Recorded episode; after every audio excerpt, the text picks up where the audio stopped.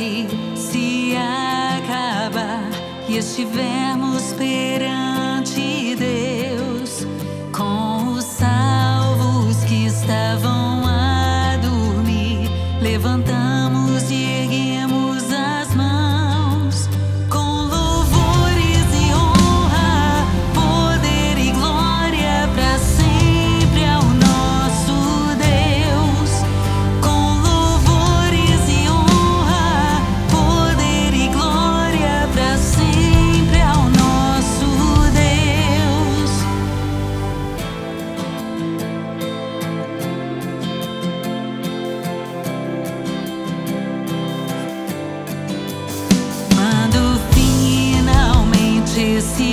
y ese